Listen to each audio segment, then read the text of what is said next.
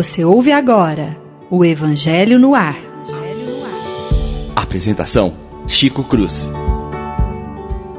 Muito bom dia, prezados e queridos amigos e irmãos radiovintes da nossa rádio Idefran. Nesta manhã, vamos levar até você mais um programa Evangelho no Ar. Vamos dar continuidade ao estudo da introdução do Evangelho segundo o Espiritismo, com seu item de número 2, intitulado Autoridade da Doutrina Espírita, Controle Universal do Ensinamento dos Espíritos. Se a doutrina espírita fosse uma concepção puramente humana, teria como garantia apenas as luzes daquele que a tivesse concebido. Ora, ninguém neste mundo poderia ter a pretensão de possuir sozinho a verdade absoluta. Se os espíritos que a revelaram tivessem se manifestado a um só homem, nada lhe garantiria a origem, pois seria preciso acreditar na palavra daquele que dissesse ter recebido seus ensinamentos admitindo de sua parte uma perfeita sinceridade, ele poderia, quando muito, convencer as pessoas do seu círculo. Poderia ter sectários, mas nunca chegaria a ter adesão de todos. Deus quis que a nova revelação chegasse aos homens por uma via mais rápida e mais autêntica. Por isso, encarregou os espíritos de irem levá-la de um polo a outro manifestando-se em toda parte, sem dar a ninguém o privilégio exclusivo de ouvir sua palavra. Um homem pode ser enganado, ou pode enganar-se a si mesmo. Não poderia sê-lo quando milhões vêm e ouvem a mesma coisa. É uma garantia para cada um e para todos. Além disso, pode-se fazer desaparecer um homem mas não se faz desaparecer as massas. Podem-se queimar os livros, mas não se podem queimar os espíritos. Ora, queimem-se todos os livros, e a fonte da doutrina não ficaria menos inesgotável, pois, como ela não está na terra, mas surge em toda parte, todos podem captá-la. Na falta de homens para espalhá-la, sempre haverá os espíritos que atingem todo o mundo e que ninguém pode atingir. Portanto, na realidade, são os próprios espíritos que fazem a propaganda com o auxílio de inumeráveis médiums, que eles suscitam de todos os lados. Se só tivesse existido um único intérprete, por mais favorecido que fosse, o Espiritismo seria apenas conhecido e mesmo este intérprete, a qualquer classe que pertencesse, teria sido objeto de prevenções por parte de muitos e não teria sido aceito em todas as nações. No entanto, comunicando-se em toda parte, a todos os povos, a todas as seitas e a todos os partidos, os espíritos são aceitos por todos. O Espiritismo não tem nacionalidade, escapa a qualquer culto particular e não é imposto por nenhuma classe da sociedade, já que todos podem receber instruções de seus parentes e amigos de além-túmulo. Era necessário ser assim para que pudesse conclamar todos os homens à fraternidade, caso não se tivesse colocado num terreno neutro teria dado continuidade às discussões em vez de apaziguá-las. Essa universalidade no ensino dos espíritos faz a força do espiritismo.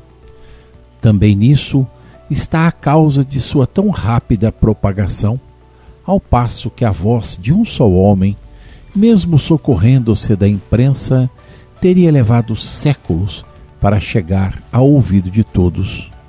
Eis que milhares de vozes se fazem ouvir simultaneamente em todos os pontos da terra para proclamar os mesmos princípios e transmiti-los tanto aos mais ignorantes quanto aos mais sábios, a fim de que ninguém fique deserdado. Essa é uma vantagem da qual nenhuma das doutrinas que apareceram até hoje pode gozar. Portanto, seu espiritismo é uma verdade, não teme nem a má vontade dos homens, nem as revoluções morais, nem os abalos físicos do globo, porque nenhuma dessas coisas pode afetar os espíritos. Vamos aproveitar este momento para trazer até o Rádio 20 um comentário extraído do site Portal do Espírito de 19 de setembro de 2016, intitulado Consenso e Verdade, que questiona como estabelecer critérios de seleção na doutrina? A sábia e conhecida advertência do espírito Erasto, constante de O Livro dos Médiuns, que diz: Vale mais repelir dez verdades do que admitir uma só mentira, uma só falsa teoria. É bem um convite ao bom senso que caracterizou a personalidade de Kardec e que deve ser o norteador de passos e iniciativas do movimento espírita. A orientação vem bem a propósito diante da clareza com que a doutrina espírita se apresenta. O critério para aceitar ou rejeitar é simples. A receita foi utilizada pelo próprio codificador. É o princípio da universalidade dos ensinos, do consenso universal.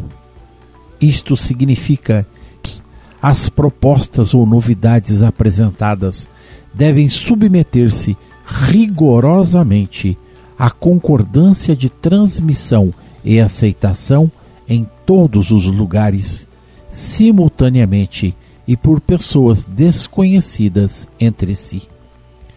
A própria palavra consenso, que significa acordo, já traduz um entendimento generalizado de transmissão de um novo ensino ou de aceitação recíproca do que foi apresentado. Considere-se que qualquer novidade proposta ou novas ideias sempre encontram resistências, mas quando são verdades, nada pode impedir que prevaleçam, ainda que demorem séculos.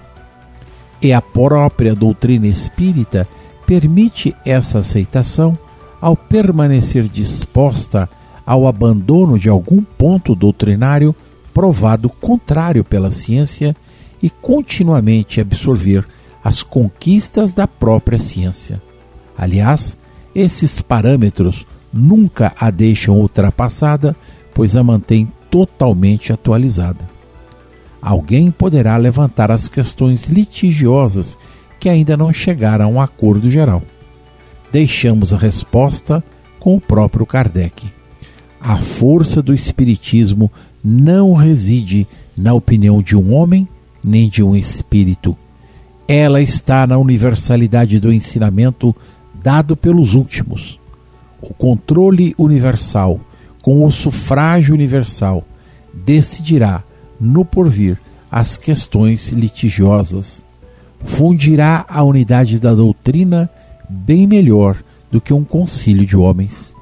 Esse princípio, disso estamos certos, senhoras e senhores, fará o seu caminho como fez o fora da caridade não há salvação, porque está fundamentado sobre a mais rigorosa lógica e na abdicação da personalidade.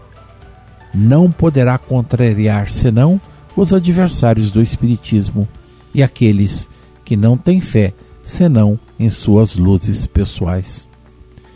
Quanto à verdade, somos incapazes ainda de sua compreensão absoluta ela vai sendo conquistada gradativamente, a lentos e penosos passos de progresso.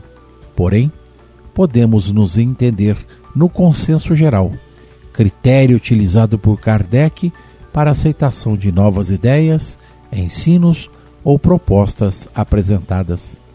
Trazemos tais reflexões em virtude do que o próprio codificador escreveu na Revista Espírita de janeiro de 1862 e que transcrevemos parcialmente. Diz ele: Mas ainda há questões duvidosas, seja que não hajam sido resolvidas, seja que hajam sido em sentido diferentes pelos homens e mesmo pelos espíritos. O melhor critério, em caso de divergência, é a conformidade do ensino pelos diferentes espíritos e transmitidos por médiuns completamente estranhos uns aos outros. Quando mesmo o princípio for proclamado ou condenado pela maioria, será necessário render-se à evidência. Se é um meio de se chegar à verdade, seguramente é pela concordância, tanto quanto pela racionalidade das comunicações, ajudadas pelos meios que temos de constatar a superioridade ou a inferioridade dos espíritos, cessando a opinião de ser individual por tornar-se coletiva, adquirir um grau de mais autenticidade, uma vez que não pode ser considerada como resultado de uma influência pessoal ou local. Aqueles que ainda estão incertos terão uma base para fixar suas ideias, porque seria irracional pensar que aquele que está só, ou quase em sua opinião, tem razão contra todos. Com tais pensamentos, não há o que temer. Havendo dúvidas e falta de consenso, fiquemos com o critério de Kardec. O controle universal dos ensinos, cujas bases estão solidificadas no consenso geral.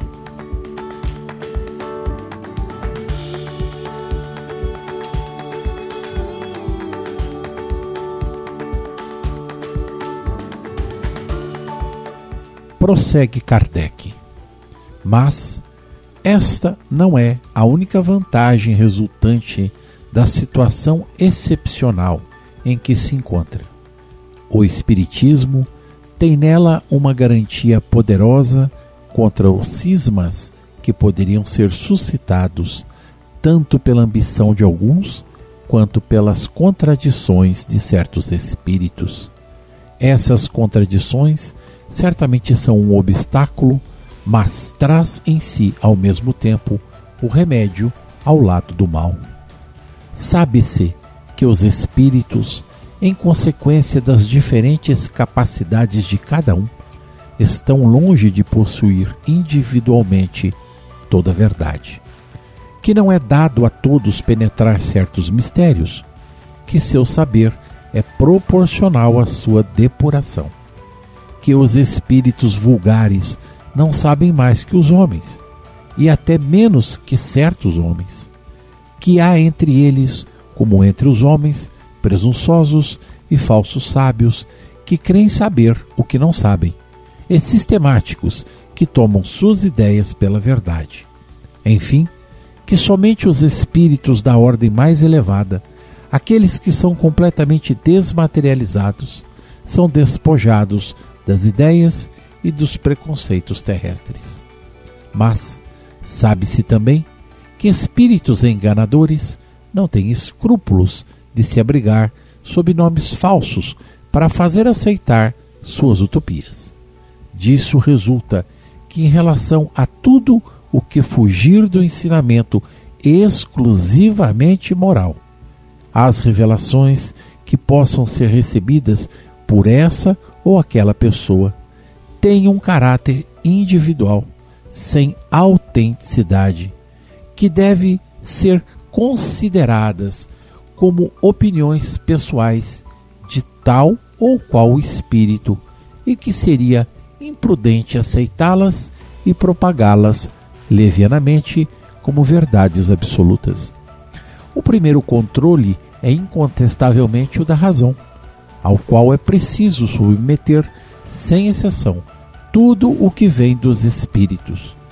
toda teoria em contradição manifesta com o bom senso, com uma lógica rigorosa e com os dados positivos que se possui, mesmo que seja assinada por qualquer nome respeitável, deve ser rejeitada. Mas, em muitos casos, esse controle é incompleto devido à insuficiência de conhecimentos de certas pessoas e à tendência de muitos a tomar seu próprio julgamento como único árbitro da verdade. Em semelhante caso, o que fazem os homens que não têm uma confiança absoluta em si mesmo? Tomam o conselho do maior número e a opinião da maioria é seu guia.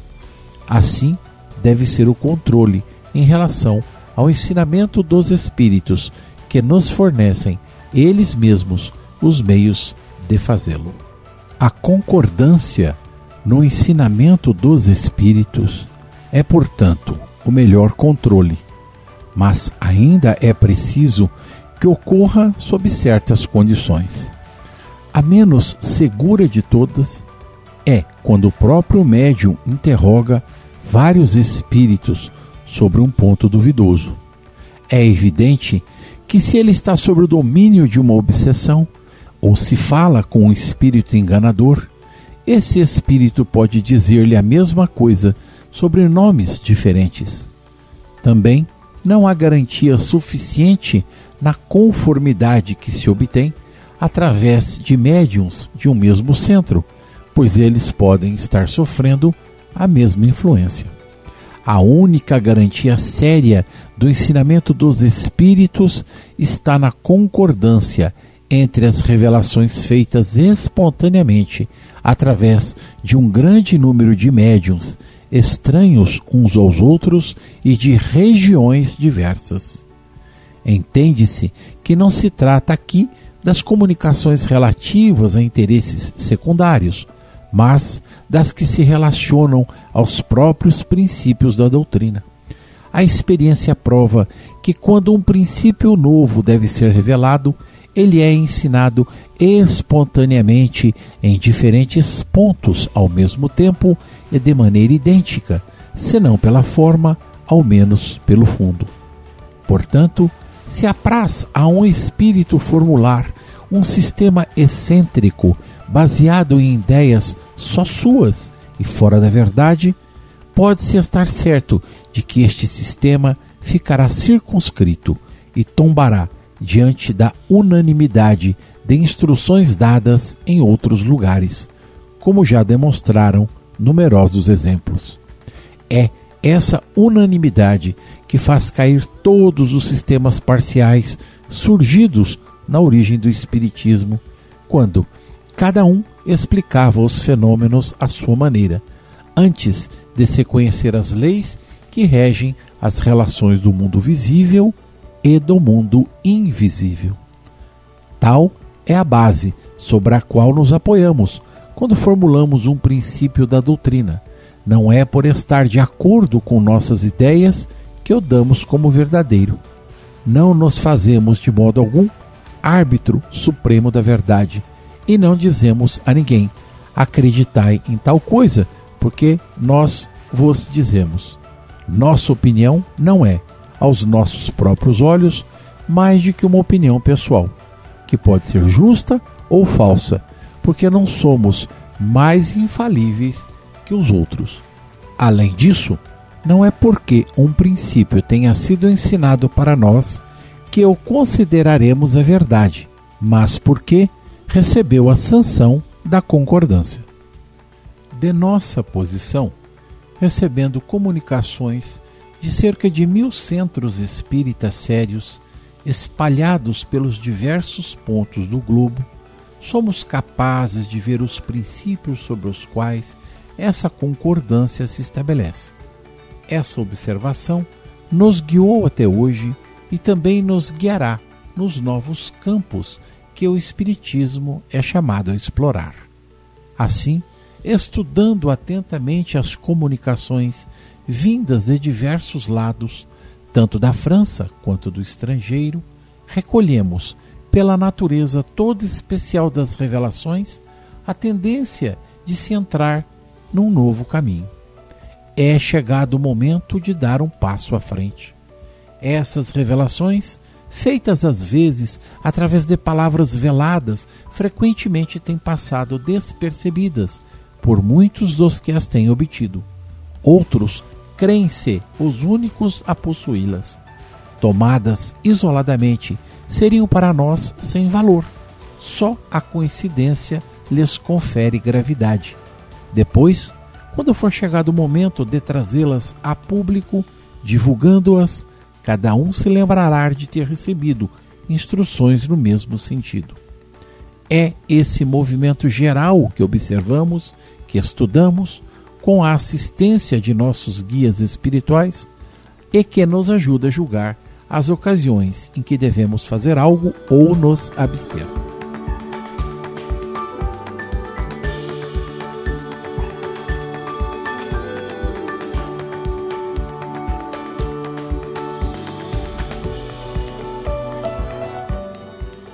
Esse controle universal é uma garantia para a unidade futura do Espiritismo e anulará todas as teorias contraditórias. No futuro, procurar-se-á nele o critério da verdade. O que fez o êxito da doutrina formulada em O Livro dos Espíritos, em O Livro dos Médiuns, é que, por toda parte, todos puderam receber diretamente dos Espíritos a confirmação do que os livros encerram. Se os espíritos viessem de todas as partes contradizê-los, esses livros teriam sofrido há muito tempo o destino de todas as concepções fantásticas. Nem o apoio da imprensa os teria salvo do naufrágio, ao passo que, mesmo privados deste apoio, não trilharam menos rapidamente o caminho, pois tiveram o apoio dos espíritos, cuja boa vontade compensou e superou a má vontade dos homens. Assim ocorrerá a todas as ideias que, emanando dos espíritos ou dos homens, não puderem suportar a prova deste controle, cujo poder ninguém pode contestar. Suponhamos então que agradasse a certos espíritos ditar, sob um título qualquer, um livro no sentido contrário. Suponhamos mesmo que com uma intenção hostil e com vistas a desacreditar a doutrina, a malevolência suscitasse comunicações apócrifas. Que influência podem ter estes escritos se eles são desmentidos por todos os lados pelos espíritos? É preciso assegurar-se da adesão desses antes de lançar um sistema em seu nome do sistema de um só espírito ao sistema de todos há a distância da unidade para o infinito. O que podem todos os argumentos dos detratores sobre a opinião das massas? Quando milhões de vozes amigas partidas do espaço vêm de todos os cantos do universo e no seio de cada família atacá-los tenazmente? Em relação a isso, a experiência já não confirmou a teoria? Em que se transformaram todas aquelas publicações que deveriam pretensamente aniquilar o Espiritismo? Qual é a que ao menos lhe deteve a marcha? Até hoje não se tinha encarado a questão sob esse ponto de vista, um dos mais graves, incontestavelmente. Cada um contou consigo, mas sem contar com os espíritos. O princípio da concordância é ainda uma garantia contra as alterações que o Espiritismo poderia sofrer de seitas que quisessem apoderar-se dele para proveito próprio, acomodando-o à sua vontade. Qualquer um que tentasse desviá-lo do seu objetivo providencial fracassaria, pela razão bem simples de que os espíritos, através da universalidade de seus ensinamentos, deitaram por terra toda modificação que se afaste da verdade. Resulta de tudo isso uma verdade capital. Qualquer um que quiser colocar-se em posição contrária à corrente de ideias estabelecidas e sancionadas poderia certamente causar uma pequena perturbação, local e momentânea, mas nunca dominar o conjunto, tanto no presente e menos ainda no futuro.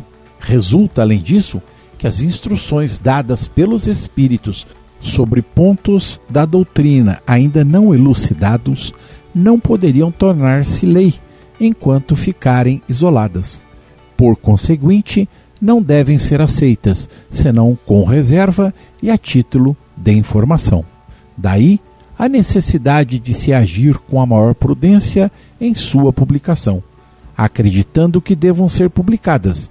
É importante não apresentá-las, senão como opiniões individuais, mais ou menos prováveis, mas tendo, em todo caso, necessidade de confirmação. É essa confirmação que se deve esperar antes de apresentar um princípio como verdade absoluta, caso não se queira ser acusado de leviandade ou de credulidade irrefletida. Mais uma vez, vamos recorrer a Santo Agostinho nas conclusões do Livro dos Espíritos, no seu item de número 9, quando nos diz: Os adversários do Espiritismo não se esqueceram de armar-se contra ele de algumas divergências de opiniões sobre certos pontos de doutrina. Não é de admirar que no início de uma ciência, quando ainda são incompletas as observações e cada um a considera do seu ponto de vista, apareçam sistemas contraditórios. Mas já três quartos destes sistemas caíram diante de um estudo mais aprofundado, a começar pelo que atribuía todas as comunicações ao espírito do mal, como se a Deus fora impossível enviar bons espíritos aos homens. Doutrina absurda, porque os fatos a desmentem, ímpia, porque importa na negação do poder e da bondade do Criador. Os espíritos sempre disseram que nós não inquietássemos com essas divergências e que a unidade se estabeleceria. Ora, a unidade já se fez quanto à maioria dos pontos e as divergências tendem cada vez mais a desaparecer. Tendo-se-lhes perguntado, enquanto se não faz a unidade, sobre o que pode o homem imparcial e desinteressado basear-se para formar juízo? Eles responderam: Nuvem alguma obscurece a luz verdadeiramente pura. O diamante sem jaça é o que tem maior valor. Julgai, pois, dos espíritos pela natureza dos seus ensinos. Não ouvidais que entre eles há os que ainda se não despojaram das ideias que levaram da vida terrena. Sabei distingui-los pela linguagem de que usam julgai-os pelo conjunto do que vos dizem. Vede se há encadeamento lógico nas suas ideias, se nestas nada revela ignorância, orgulho ou malevolência. Em suma, se suas palavras trazem todas o cunho de sabedoria que a verdadeira superioridade manifesta. Se o vosso mundo fosse inacessível ao erro, seria perfeito e longe disso se acha ele. Ainda estais aprendendo a distinguir do erro a verdade. Faltam-vos as lições da experiência para exercitar o vosso juízo e fazer-vos avançar. A unidade se produzirá do lado em que o bem jamais esteve de mistura com o mal. Desse lado é que os homens se coligarão pela força mesmo das coisas porquanto reconhecerão que aí é que está a verdade.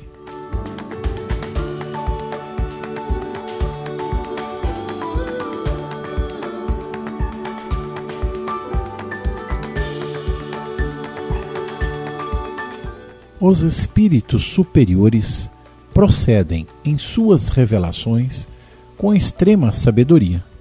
Só abordam as grandes questões da doutrina gradualmente, na medida que a inteligência esteja apta a compreender verdades de uma ordem mais elevada e que as circunstâncias sejam propícias à emissão de uma ideia nova. É por isso que eles não disseram tudo desde o começo e ainda não o disseram até hoje. nunca cedendo à impaciência de pessoas muito apressadas que querem colher os frutos antes de amadurecerem. Portanto, seria inútil querer avançar o tempo designado a cada coisa pela providência, porque os espíritos verdadeiramente sérios certamente recusariam sua ajuda. Mas os espíritos levianos, fazendo pouco caso da verdade, respondem a tudo. E é por essa razão que em todas as questões prematuras há sempre respostas contraditórias. Os princípios acima não são o resultado de uma teoria pessoal, mas a consequência obrigatória das condições nas quais os espíritos se manifestam. É evidente que se um espírito diz uma coisa de um lado, ao passo que milhões de espíritos dizem o contrário de outro, a presunção da verdade não pode estar com aquele que está só, ou quase só, em sua opinião.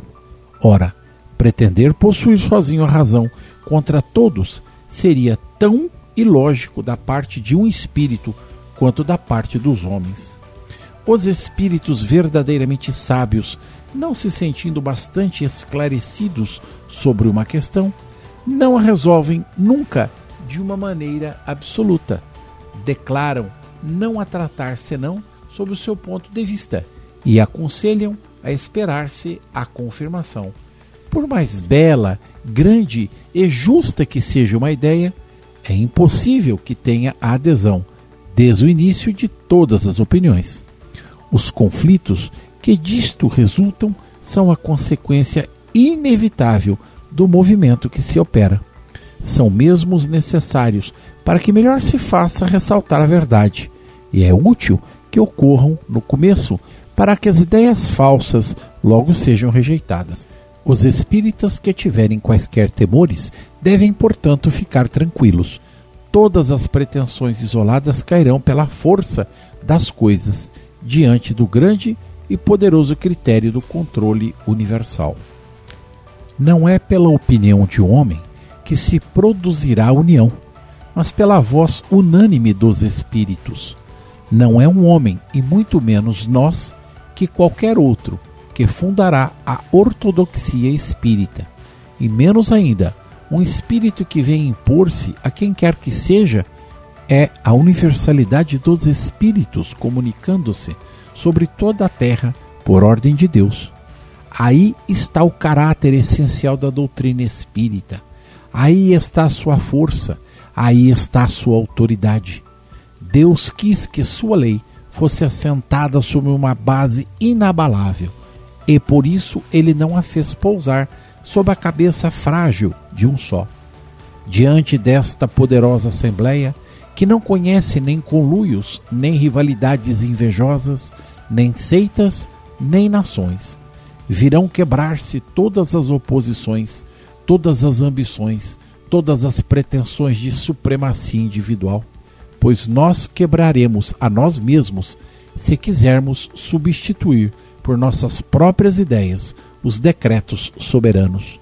E é somente essa Assembleia unânime que resolverá todas as questões litigiosas, que fará calar as dissidências e dará ou não razão a quem é de direito. Diante desse imponente acordo de todas as vozes do céu, o que pode a opinião de um homem ou de um espírito? Menos que a gota de água que se perde no oceano, menos que a voz de criança abafada pela tempestade. A opinião universal, eis aí o juiz supremo, aquele que se pronuncia em última instância, forma-se de todas as opiniões individuais.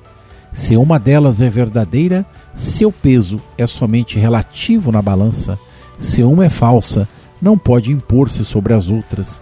Nesse imenso concurso, as individualidades se apagam e nisto está um novo revés para o orgulho humano. Esse conjunto harmonioso já se desenha, e este século não passará sem que ele resplandeça em todo o seu brilho, de maneira que resolva todas as incertezas, porque até lá vozes poderosas terão recebido a missão de se fazer ouvir para reunir os homens sob a mesma bandeira, desde que o campo esteja suficientemente lavrado, esperando por isso aquele que flutuasse entre dois sistemas opostos poderia observar em que sentido se forma a opinião geral. Esse é o indício seguro do sentido em que se pronuncia a maioria dos espíritos, nos diversos pontos em que se comunicam. É um sinal, não menos seguro, de qual dos dois sistemas prevalecerá.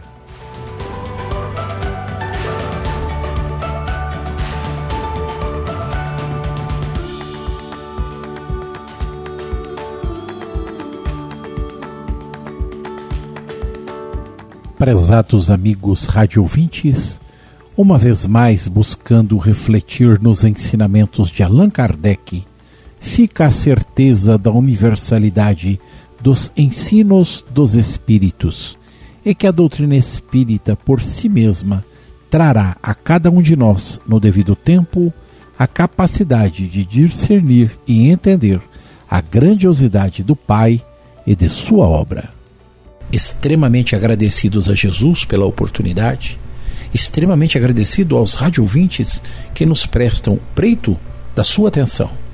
Deixamos aqui o nosso bom dia, desejando uma excelente semana a todos os amigos. Com as bênçãos de Jesus, o nosso abraço. Até a próxima semana. A Rádio Idefran apresentou o Evangelho no Ar. O Evangelho no Ar.